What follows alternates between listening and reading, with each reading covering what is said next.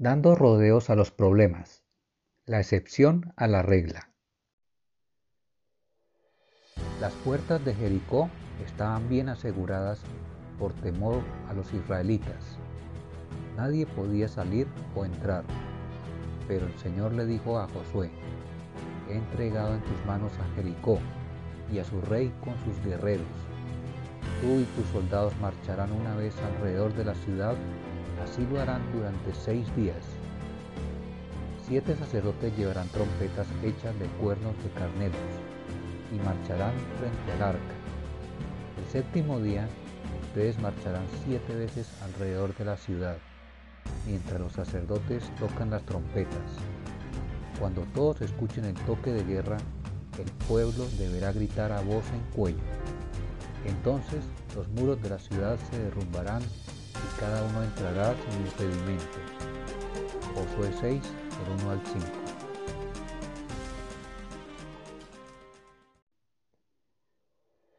La anterior fue la estrategia que Dios le dio a Josué para destruir Jericó y así comenzar un proceso de conquista de la tierra prometida.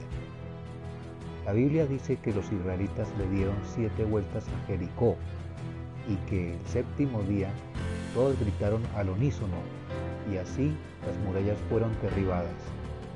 La historia confirma que esto es posible y se llama en física fenómeno de resonancia mecánica.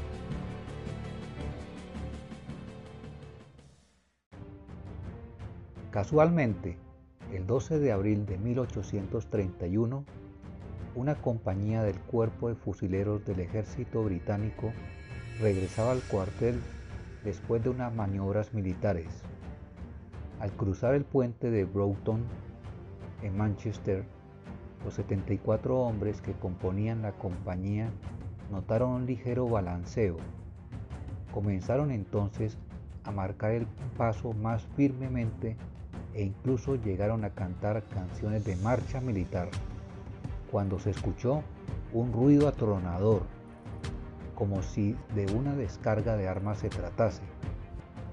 Uno de los cuatro pilares que sostenían la cadena que soportaba el peso del puente se desplomó y provocó su colapso.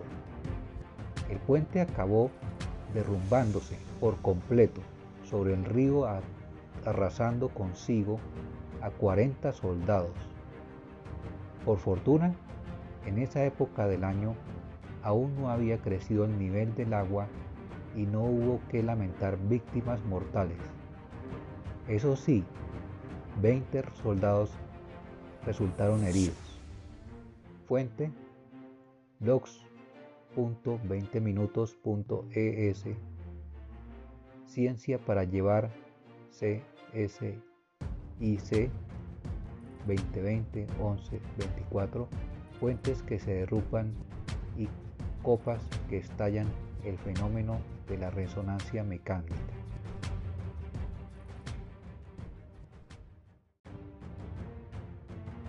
Así como las leyes de la física nos ayudan a determinar las causas de un problema, las historias de la Biblia nos ayudan a determinar estrategias para resolverlos. Darle rodeos a un problema no es algo recomendable si realmente queremos solucionarlo y esto sucede porque intentamos hacerlo sin la ayuda de nadie, sin estrategias ni consejos. Entonces, ¿qué significado tiene darle rodeos a un problema grande? Significa analizarlo por un tiempo específico, por ejemplo, siete días o una semana, hasta llegar a un acuerdo para enfrentarlo juntos como un equipo. Esto es lo que hoy en día se hace en las asambleas, juntas directivas y mesas de trabajo dentro de una compañía.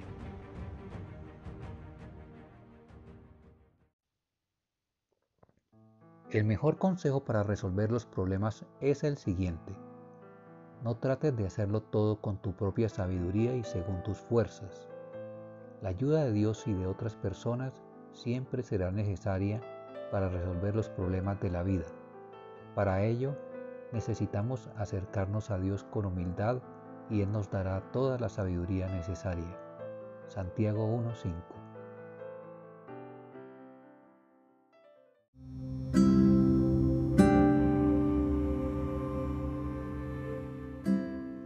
Si has entendido que Dios es la fuente de toda sabiduría para resolver los problemas de la vida, te invito a conocer a Jesucristo y recibirle mediante la siguiente oración. Señor Jesús, yo confieso con mi boca y creo en mi corazón que tú eres el Hijo de Dios vivo. Te recibo en mi corazón como único y suficiente Salvador de mi vida. Perdóname Dios por mi orgullo hasta no pedirte ayuda frente a mis problemas. Lávame y límpiame con tu sangre preciosa derramada en la cruz del Calvario. Escribe mi nombre en el libro de la vida. Séllame con tu Espíritu Santo. Gracias Señor. Amén.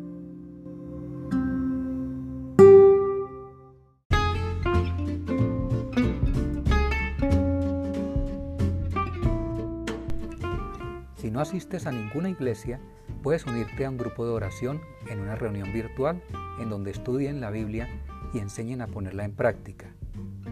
Si quieres recibir ayuda, puedes publicar tus peticiones de oración en Instagram o en Facebook, Parábolas del Reino, leer más enseñanzas y escribir tus comentarios en el blog parábolasdelreino.wordpress.com o escuchar enseñanzas de sana doctrina en el canal de YouTube de Casa sobre la Roca.